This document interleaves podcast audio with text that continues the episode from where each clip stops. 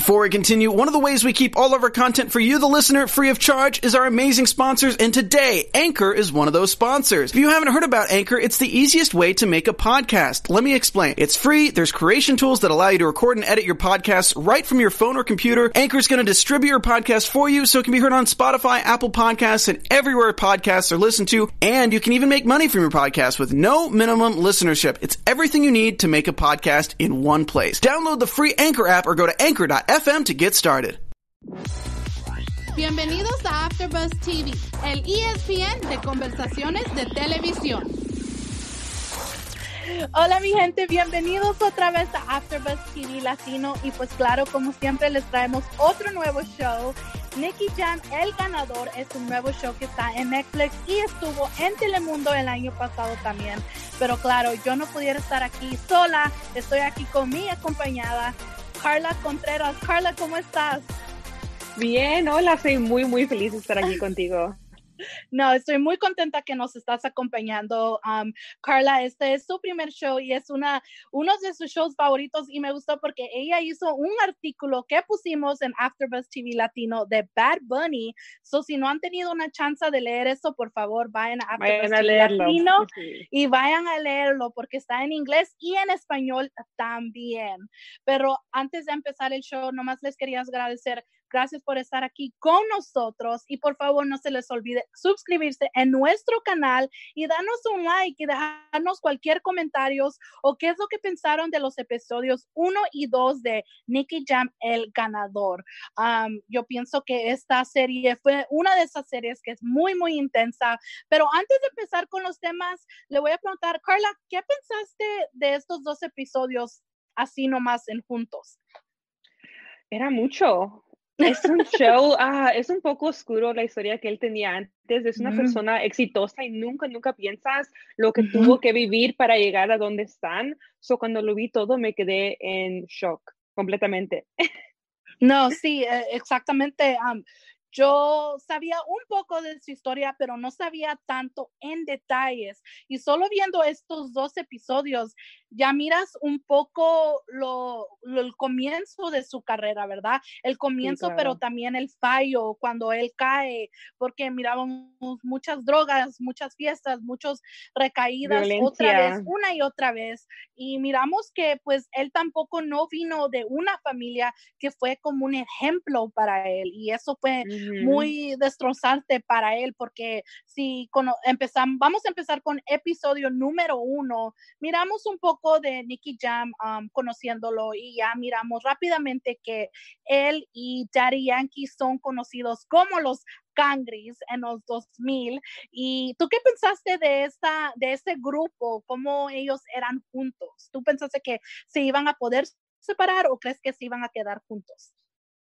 So, primeramente, yo no tenía, no tenía ninguna idea que eran un grupo ellos. Yo sé más como de Daddy Yankee como artista, pero tampoco sabía que los dos eran los Cangris. So, cuando vi eso me quedé like, wow.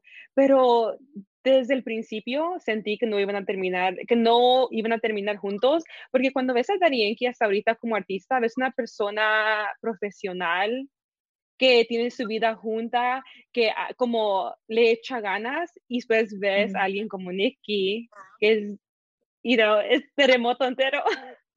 sí, no, sí, es como un terremoto. Y después con las drogas, las mujeres, tiene muchos vicios. Y para llegar a un nivel alto como de Yankee terminó teniendo su carrera, no es posible ser tan, tener tantos vicios como Nicky So, cuando vi cómo eran los dos, sabía que no, no iba, no, iba, no iban a estar juntos. No, sí. una de las cosas de que miramos cuando empezó en episodio uno es de que ellos tenían un ah, músico compositor de música que se llamaba Tito, pero Tito como Nicky Jam tenían una obsesión y un vicio de drogas, ¿verdad? Y en ese tiempo acuérdense que ellos apenas están empezando, no tienen el dinero suficiente para tener una vida cara y para poder comprar estas drogas, ¿verdad? Y miramos de que Tito va con alguien a pedirle drogas por préstamos y que él va a regresar con el dinero y pues claro, conocemos a Cuti, que es el el encargado de estas drogas manda a su hermano, su hermano es asesinado por Tito. Y después Cuti, mira, que quiere vengarse de, de los cangris porque él piensa que todo el mundo tuvo que ver en esto. ¿Tú qué pensaste de eso? Lo estaba esperando porque cuando ves a alguien como Tito que trabaja en la industria de música y tiene a gente que del principio puedes ver que ellos iban a ser exitosos. So, si él está con ellos, todos están involucrados. Así siempre es. O si no iba a ir por Nicky y Daddy, iba a ir por su familia. Alguien tenía que pagar por la muerte de su hermano y en esta situación terminó siendo Daddy Nicky.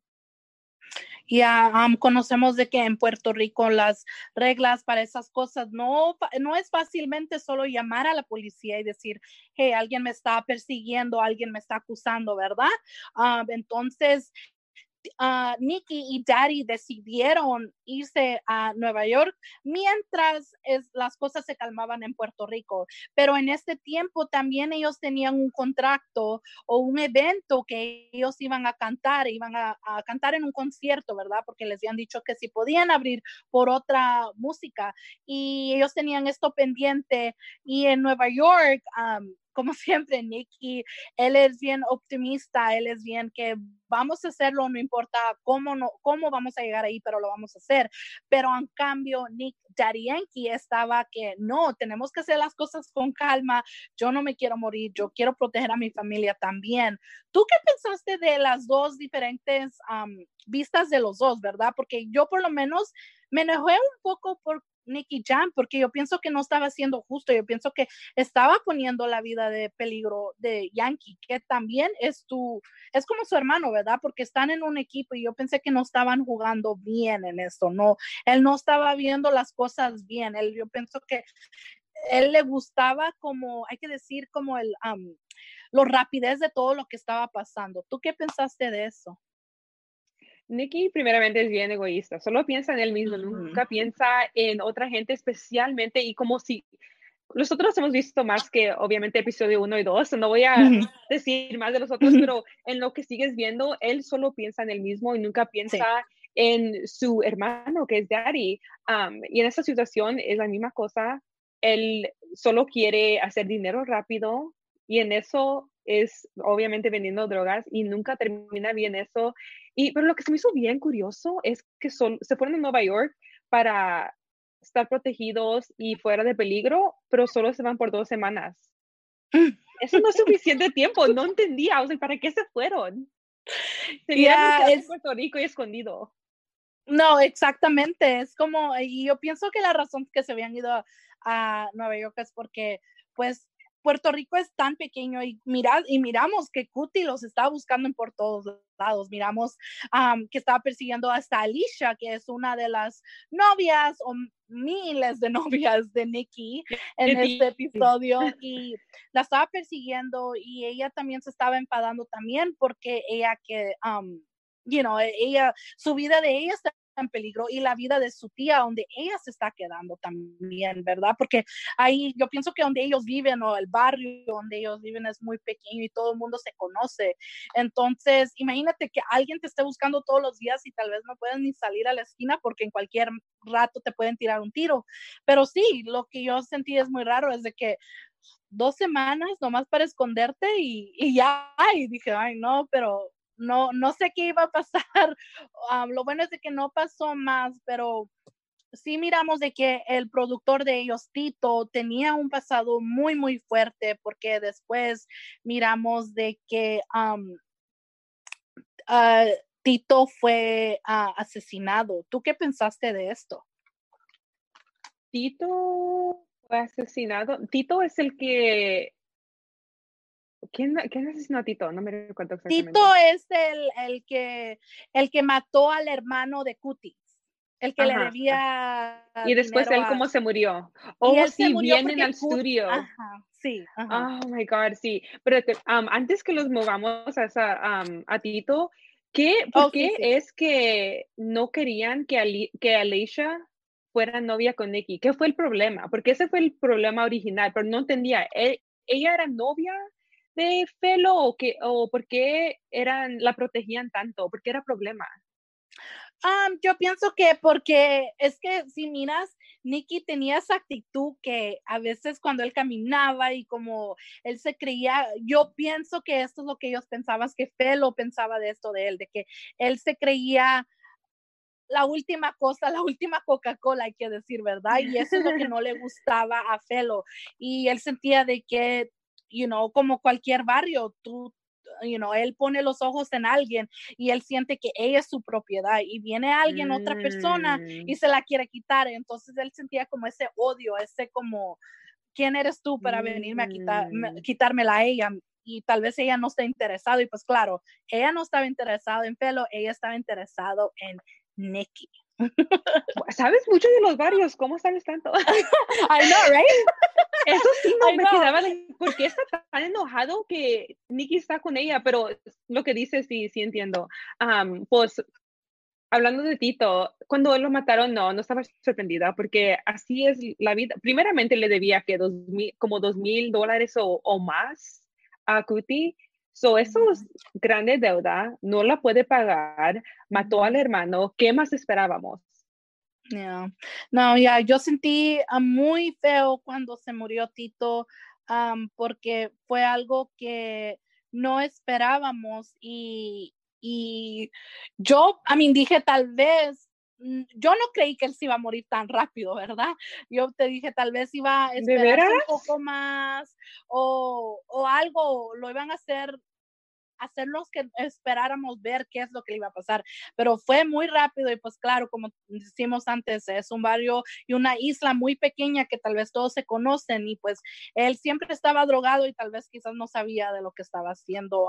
¿Había otra cosa del episodio uno que querías tú hablar o que tal vez tenías preguntas, tal vez? Mm, que mm, no creo que agarramos todo. Sí. creo que la única cosa que am, de Tito es que creo que porque lo mataron tan rápido es porque él nunca le pidió ayuda a nadie. Como nunca le dijo a Daddy o a Nicky, like, estoy en problemas, me prestas dinero o algo. En vez, am, él creo que los quería proteger y es Sí. bueno que quería protegerlos, pero al mismo tiempo, en ese tipo de situación necesitas toda la ayuda posible. Por eso creo que Nicky y Daddy terminando, terminan, terminaron viviendo porque tenían la ayuda de mucha gente. Y Tito Sí. nunca tuvo eso. So, Sí, sí, tú tienes mucha razón. Yo pienso que él no quería tirarles esta preocupación de que él necesitaba ayuda, ¿me entiendes? Y si él necesitaba la ayuda, tú sabes de que Nicky Daddy le iban a preguntar millones de preguntas, ¿para qué necesitas este dinero? Mejor hay que ayudarte a ti, you know, ponerlo en un, en una, un, un centro de médico para ayudarle con las drogas, con el vicio, ¿verdad? Yo pienso que todo eso iba a salir, pero sí, fue afortunadamente que no, que no pudo vivir él y no los pudo ayudar, pero sí los ayudó a crear este grupo que son los. Cangris, que son tan famosos, que fue la fundación para empezar la carrera de los dos. Am, claro, Daddy, Daddy Yankee am, pudo hacerla un poco más rápido que Nicky, pero esto fue la fundación para los dos que los, los ayudó eternamente en su carrera hasta ahora. Sí. So, entonces ahora vamos a ir al episodio 2, que es Escape to New York, cuando se escapan ellos dos a Nueva York.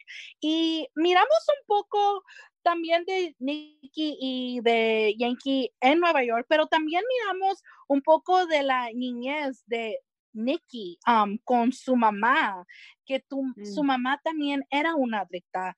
Um, su papá vendía drogas, hacía negocios con drogas. So, miramos de que una cosa de que se me hizo muy interesante fue que para él en una de estas, parece que fue en episodio 2 o en episodio 1, cuando él dijo que para él esto era normal, era como la fundación. Sin las drogas, él no sentía que él estaba bien. ¿Tú qué pensaste de, de todo esto, ver todo eso que él creció viendo desde muy pequeño? pues como él dice que para él, para él eso era normal, es muy cierto, como uno crece, es tan importante como uno es como adulto como yo, las drogas para mí me dan miedo, me dan miedo No, porque nunca, sí. les, nunca les las ha visto. So, para Sí. mí es algo fuera de lo, normal, pero como ves, su mamá siempre estaba high, alrededor de sus hijos, los, de, ah, los dejaba en la casa, sus papás peleaban por estas cosas. Entonces, para él, y yo creo que cuando él a lo mejor miraba a su mamá haciendo estas cosas, pensaba, oh, pues se ve relajada, se ve calmada, se ve más feliz cuando están las drogas.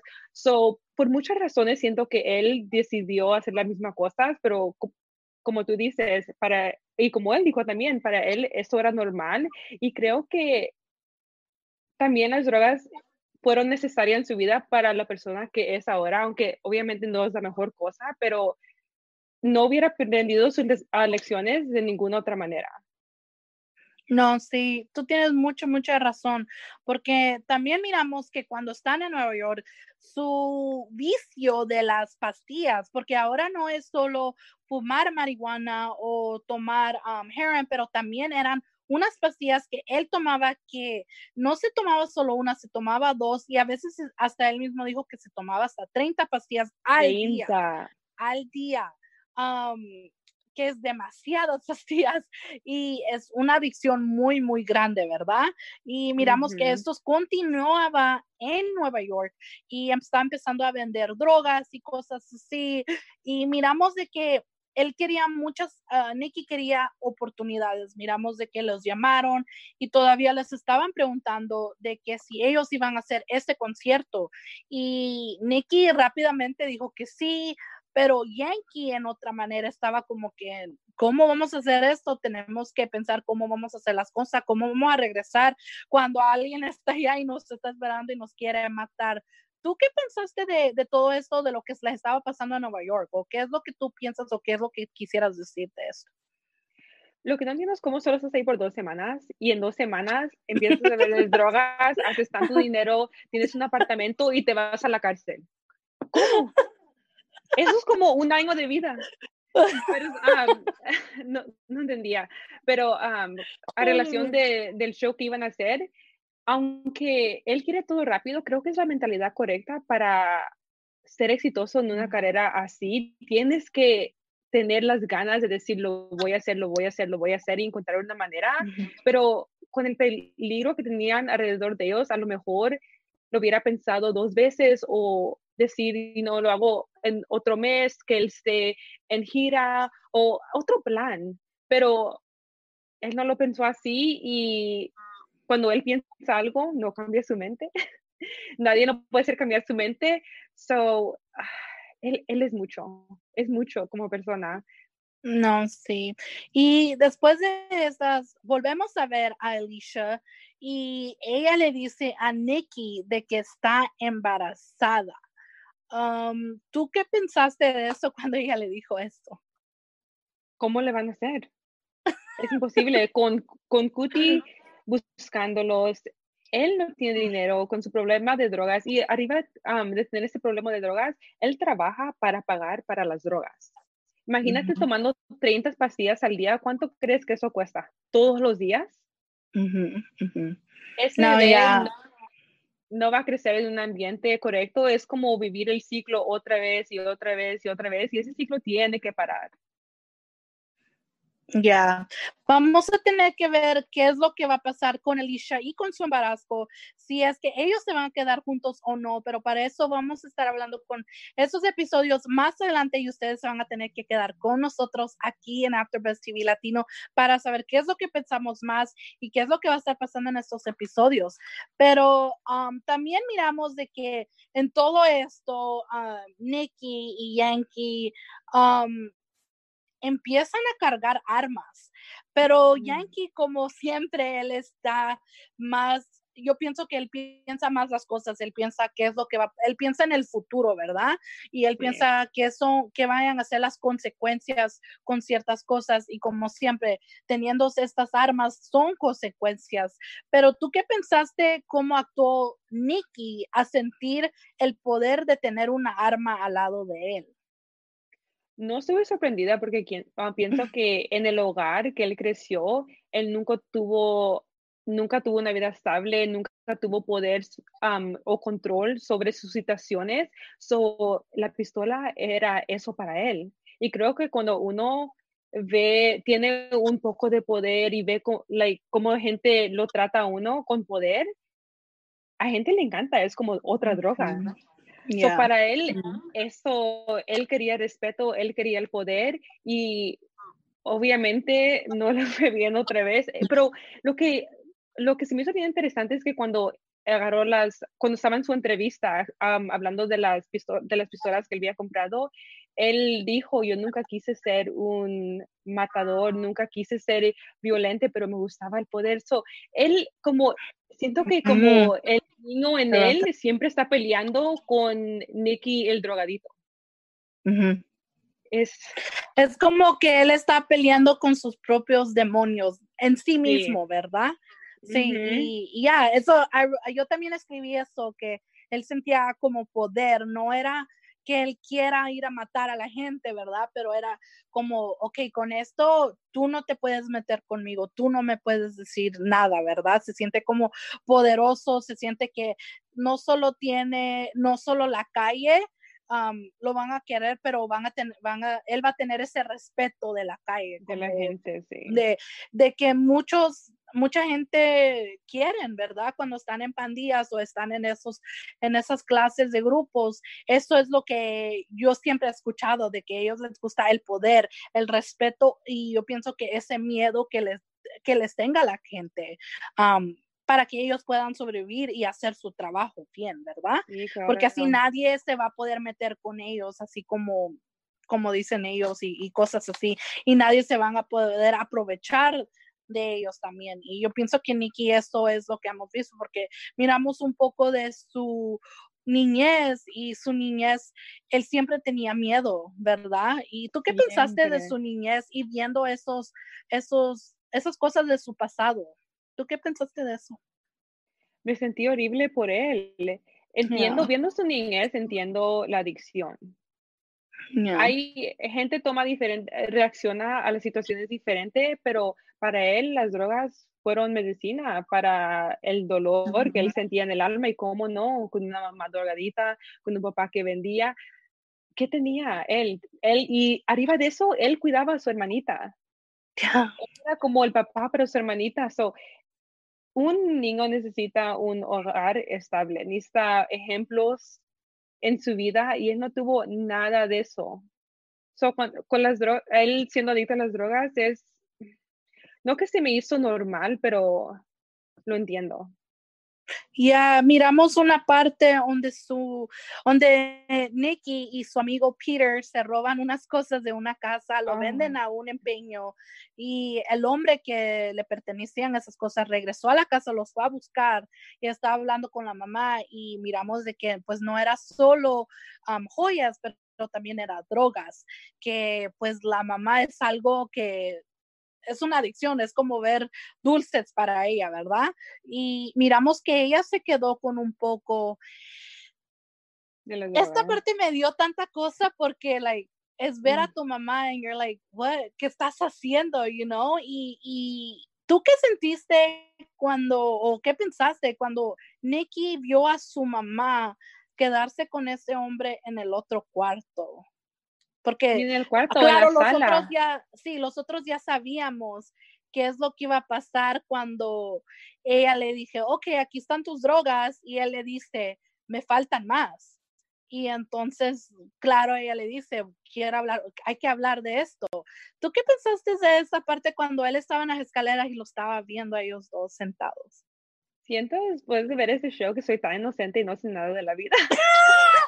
Yo pensé que cuando ella se quedó con las drogas y él le dijo, pues me debes, que ella le iba a dar un dinero, se lo iba a regresar y en vez, yo no sabía que uno podía dar sexo por droga, porque para mí que se quedó con muchas drogas, como para mí eso es como unos cuantos cientos dólares.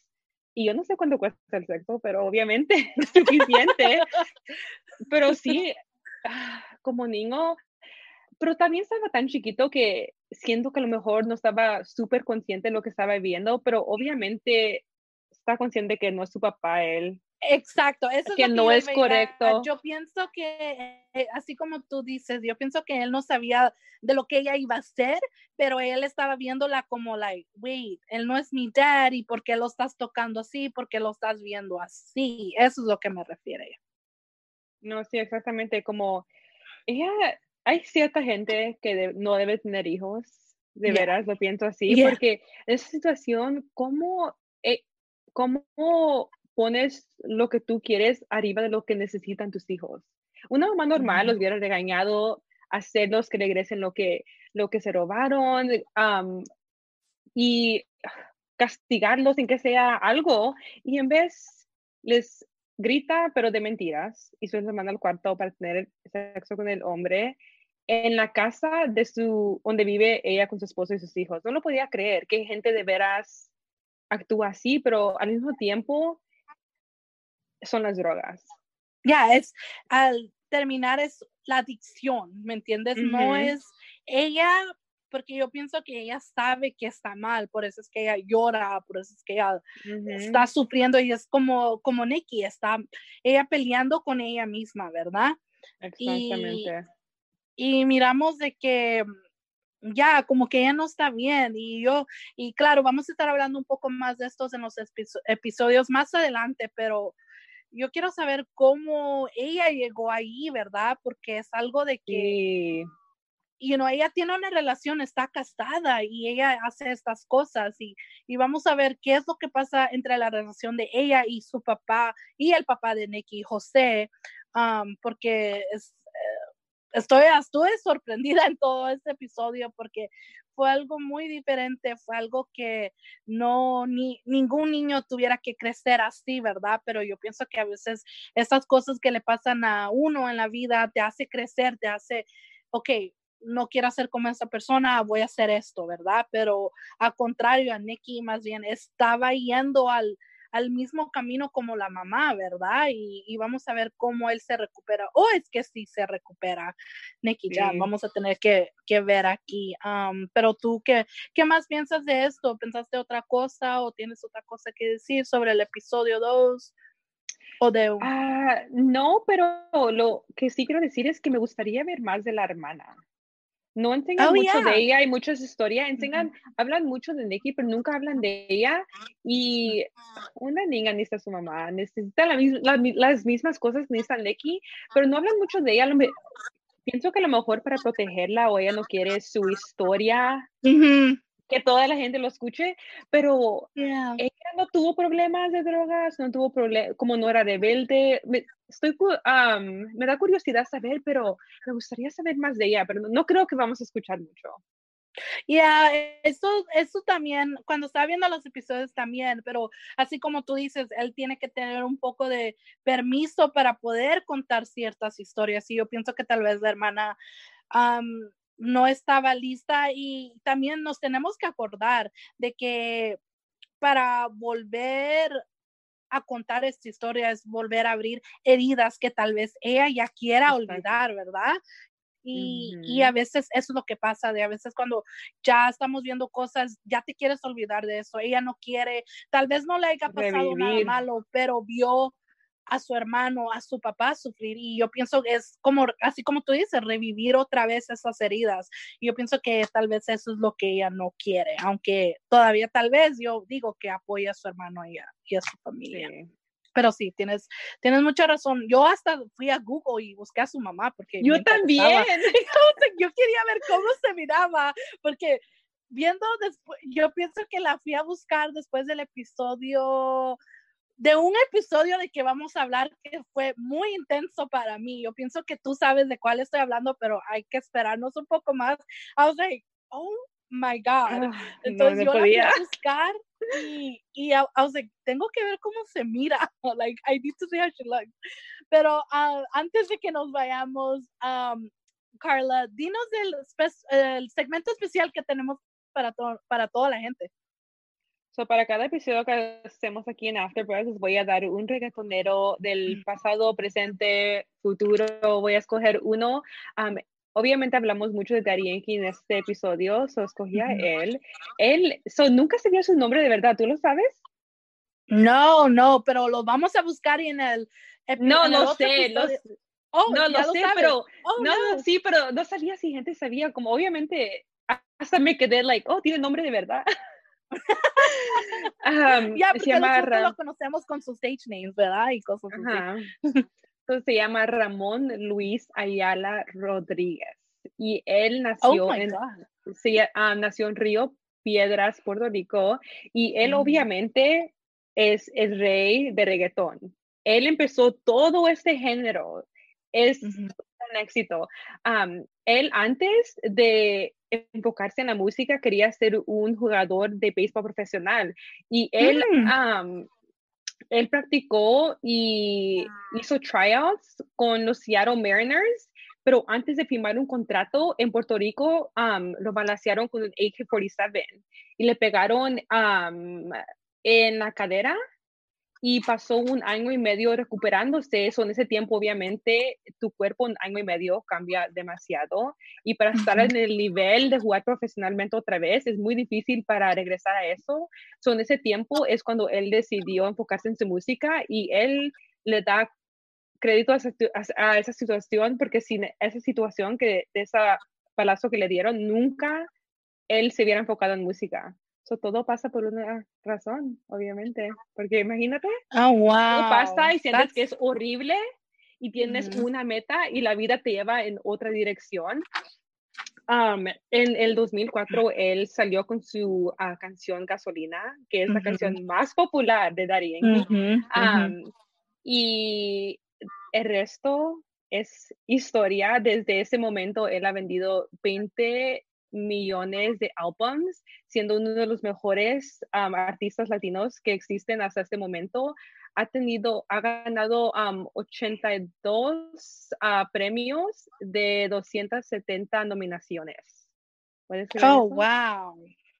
Eso es crazy. un éxito muy grande y muy crazy, así como tú dices, porque vemos estos artistas y a veces decimos, ay, ellos tienen todo, pero la verdad, como esta historia que Nicky Jam nos está compartiendo con nosotros, nos hace ver de que no siempre fue muy fácil ellos estar a donde están ellos ahora, ¿verdad? Porque yo pienso que a veces miramos artistas y, tal vez ahorita como en esta cuarentena, ¿verdad?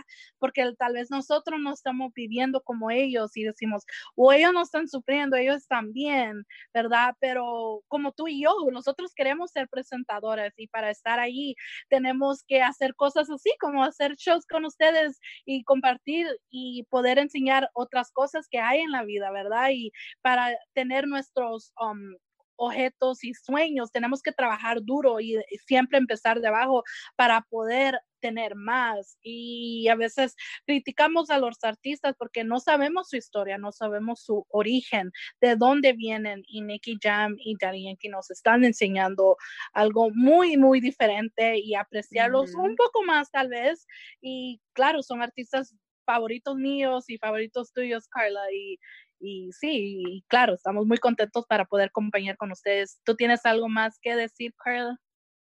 No, solo estoy muy feliz de estar haciendo este show y todo lo que viene es crazy yeah, so crazy, oh my God. Y vamos a también a compartir, digamos, por ejemplo, yo ya como en unos tres episodios ya empecé a grabar, a agarrar una de las canciones viejísimas que a mí me gustaban y las estoy buscando en like Shazam, pero I'm like, oh my God, yo me acuerdo de esta canción. So, vamos a estar ahí hablando de eso también, pero otra vez aquí ha terminado nuestra presentación de Nicky Jam, el ganador Muchas, muchas gracias por estar aquí con nosotros una y otra vez, pero no se los olvide, aquí no para la conversación, la conversación siempre sigue en AfterBuzz TV Instagram y también va a seguir hoy a las 6 p.m. con episodio 3 y 4 y después síganos en adelante hasta las 10 de la noche hoy Pacífico porque vamos a hablar de los episodios de 3 hasta el número 10 hoy y mañana vamos a hablar de, del 11 hasta el 13. Pero por favor, no se les olvide perseguirnos en AfterBuzz TV Latino. Y a mí me pueden buscar en todas las redes sociales. I am JLo.2 y como les siempre, Carla, ¿a dónde te pueden buscar la gente en las redes sociales? Me puedes encontrar en Instagram a Carla L. Contreras y Twitter en Carla underscore C. Ok. Ok, pero gracias mi gente otra vez por estar aquí con nosotros. Nos vemos en unos momentos. Bye. Our founder, Kevin Undergaro, and me, Maria Menunos, would like to thank you for tuning in to AfterBuzz TV. Remember, we're not just the first, we're the biggest in the world, and we're the only destination for all your favorite TV shows. Whatever you crave, we've got it. So go to AfterBuzzTV.com and check out our lineup. Buzz you later. The views expressed herein are those of the hosts only and do not necessarily reflect the views of AfterBuzz TV or its owners or principals.